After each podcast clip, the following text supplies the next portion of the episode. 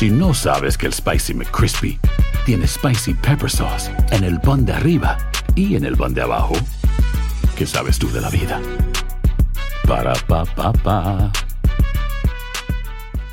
Boost Mobile tiene una gran oferta para que aproveches tu reembolso de impuestos al máximo y te mantengas conectado. Al cambiarte a Boost, recibe un 50% de descuento en tu primer mes de datos ilimitados. O, con un plan ilimitado de 40 dólares, llévate un Samsung Galaxy A15 5G por $39.99. Obtén los mejores teléfonos en las redes 5G más grandes del país. Con Boost Mobile, cambiarse es fácil. Solo visita boostmobile.com. Boost Mobile, sin miedo al éxito. Para clientes nuevos y solamente en línea, requiere AroPay. 50% de descuento en el primer mes requiere un plan de 25 dólares al mes. Aplican otras restricciones. Visita para detalles. This is the story of the one. As a maintenance engineer, he hears things differently. To the untrained ear, everything on his shop floor might sound fine, but he can hear gears grinding or a belt slipping. So he steps in to fix the problem at hand before it gets out of hand. And he knows Granger's got the right product he needs to get the job done, which is music to his ears. Call, clickgranger.com, or just stop by. Granger, for the ones who get it done. El siguiente podcast es una presentación exclusiva de Euforia On Demand. Bueno, comenzamos rapidito. Esta mañana, algunos lugares donde había retornado la electricidad, la pasada semana y media, pues se levantaron a oscuras. Ciertas partes de la zona metropolitana, como por ejemplo es el aeropuerto internacional Luis Muñoz Marín, donde la falta de electricidad causa todo tipo de disloques y traumas para los viajeros pues están sin electricidad, tuvieron que recurrir nuevamente a sus plantas eléctricas para poder dar continuidad. Claro, cuando están con planta, pues no funciona el aire acondicionado del aeropuerto, lo cual añade eh, una incomodidad para un lugar que ya está de por sí hacinado. Y claro, esa incomodidad pues no vendría al caso porque uno puede decir, bueno, pues, pues se pasa calor. El problema es que la incomodidad del calor levanta los ánimos, produce el, eh, mayor, una reacción un poco más airada de los usuarios y eso es el es como que el, combustible del caos. Eh, está sin energía eléctrica algunos de los centros comerciales de la zona metropolitana. Entiendo que, por ejemplo, Plaza Las Américas está sin electricidad, que cuando ahí no hay electricidad hay que cerrar y se acabó, perdieron el día de trabajo.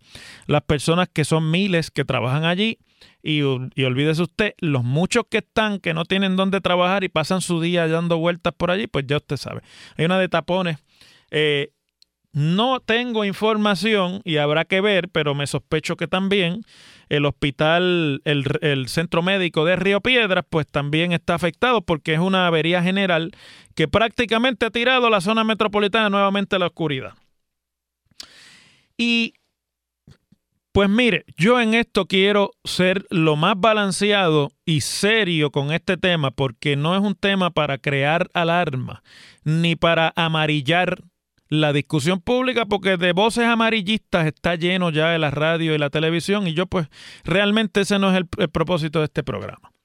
Pero ciertamente, si no se puede sostener la lenta y muy minúscula recuperación de lo poco que queda del tendido eléctrico del país, y si eso es una cuestión de vamos a ver cómo amanece y qué pasa hoy para que se vuelva a caer lo poquito que se había levantado, especialmente en la zona metro, pues la recuperación del país va a ser mucho más de lo que se está calculando.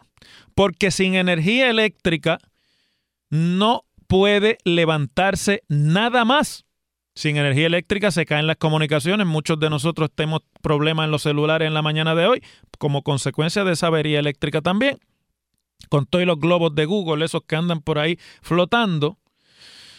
Y pues el problema con eso es que queda al desnudo la precaria situación de la Autoridad de Energía Eléctrica, esa la podemos dar por sentada. Todo el mundo sabía que la autoridad estaba en, en términos de infraestructura muy débil pero va quedando al desnudo también la incompetencia de la dirigencia de la Autoridad de Energía Eléctrica y de su gerencia. Y eso sí es un problema grande para Puerto Rico porque una cosa es tener el problema y la crisis y otra cosa es que quienes estén manejando la crisis sean incompetentes, porque entonces es como caminar en un círculo vicioso, como cuando usted cae en la, en la arena movediza que mientras más trata de salirse más se hunde. Ese es el problema de lo que comienza a aflorar con la Autoridad de Energía Eléctrica.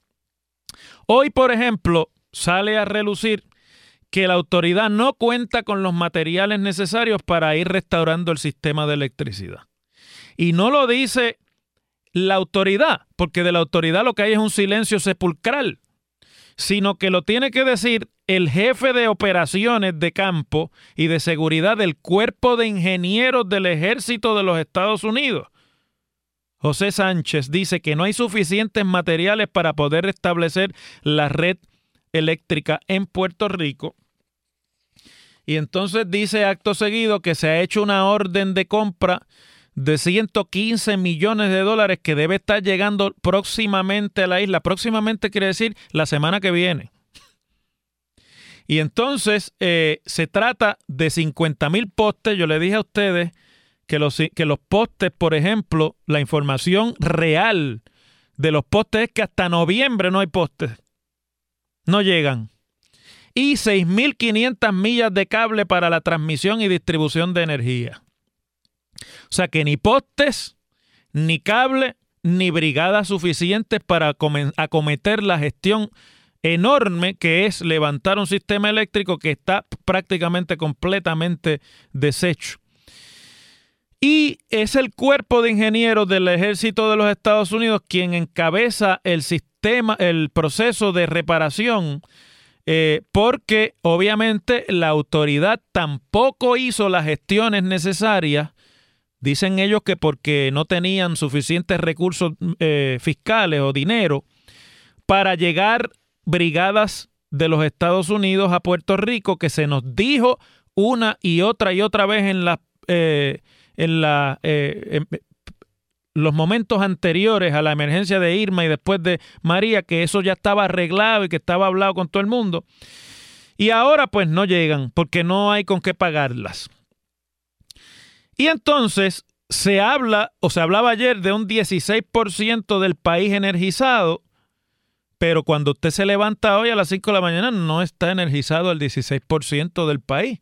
Puede que en algún momento haya pasado electricidad por 16% de lo que es el sistema eléctrico de Puerto Rico, pero decir que está energizado el 16% es mucho decir porque hoy día, hoy, el día 10 de octubre, desde más o menos las 5 de la madrugada, por ahí que se empezó a regar la voz de la avería en la planta de San Juan, que después se ha ido añadiendo información que tiene que ver con la planta de palo seco, qué sé yo, un montón de confusión que es la que hay porque tampoco hay información. No fluye la información y cuando hay eh, problemas y hay emergencia, la falta de información es confusión.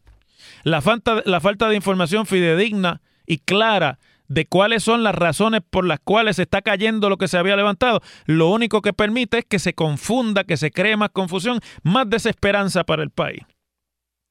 Entonces dice el director del cuerpo de ingenieros que la esperanza de ellos es que una empresa privada pueda instalar un generador bajo un contrato de 35 millones de dólares, una empresa que se llama Weston Solutions, para proveer generación en la planta de palo seco, que es la que está allá en Cataño, y que ya habíamos escuchado que esa planta se salía de funcionamiento y que iba a estar fuera por un año. Estoy hablando antes del huracán. Pues ahora van a tratar de energizar, o perdón, de poner a funcionar uno de los generadores, un contrato de 35 millones. La esperanza del cuerpo de ingenieros del ejército es que eso se pueda instalar para el 23 de octubre a juzgar cómo ha ido la cuestión con el sistema eléctrico, el 23 de octubre es el 30.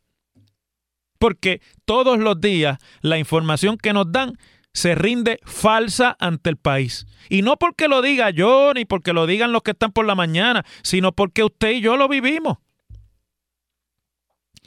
Y entonces, pues añádese a eso la información, la más frustrante de todas, que es la que les voy a compartir ahora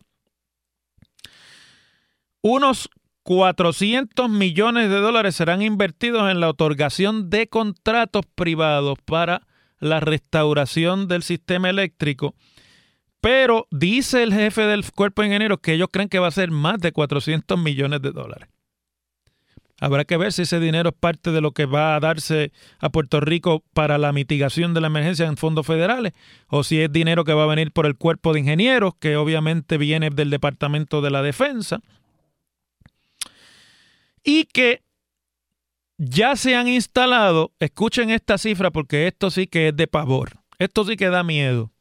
El cuerpo de ingenieros ha instalado 56 generadores eléctricos para que utilizan obviamente para eh, energizar las subestaciones de energía eléctrica y otras eh, facilidades.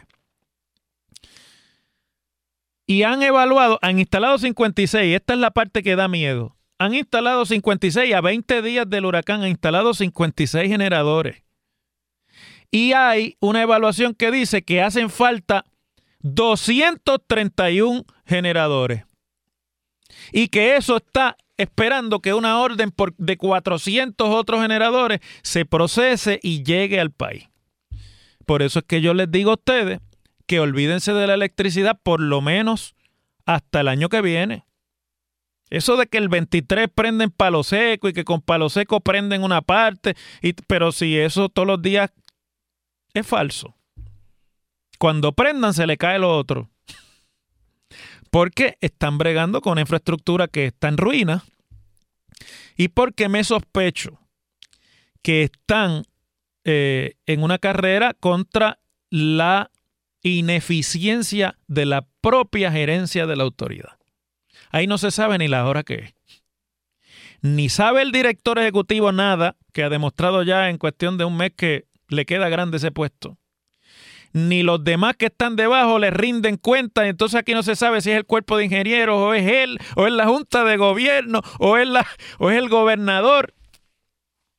Y a 20 días del huracán tenían 16% y hoy, hoy, 10 de octubre, no tienen ni el 10%.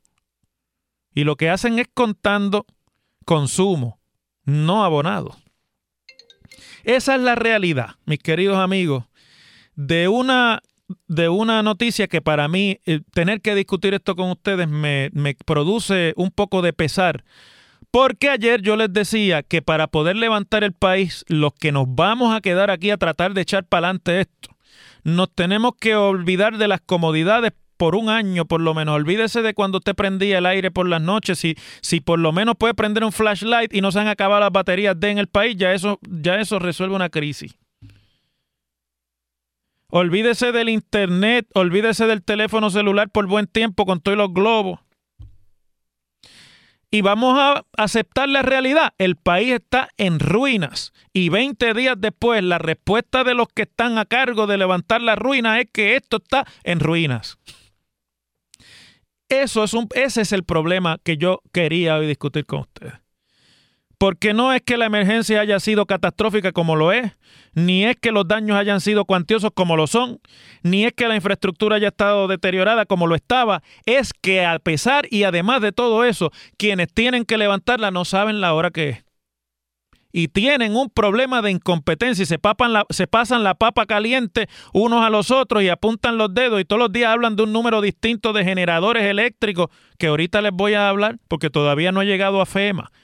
Más adelante va a llegar a FEMA para que ustedes vean. Y si ustedes creían que esto se quedaba ahí a niveles de la burocracia del middle management federal y de la burocracia estatal, deje que yo les cuente ahora en el próximo segmento cómo es que se bate el cobre en el liderato político puertorriqueño.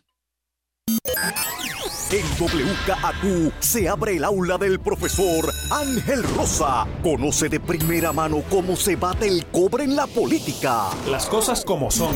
Profesor Ángel Rosa en WKAQ. Miren, a 20 días del huracán María y de la devastación y destrucción amplia que produjo en el país, Luego de un ensayo de devastación parcial por algunas partes del país, especialmente en el este y las islas municipios, la isla municipio de Culebra, que produjo el huracán Irma,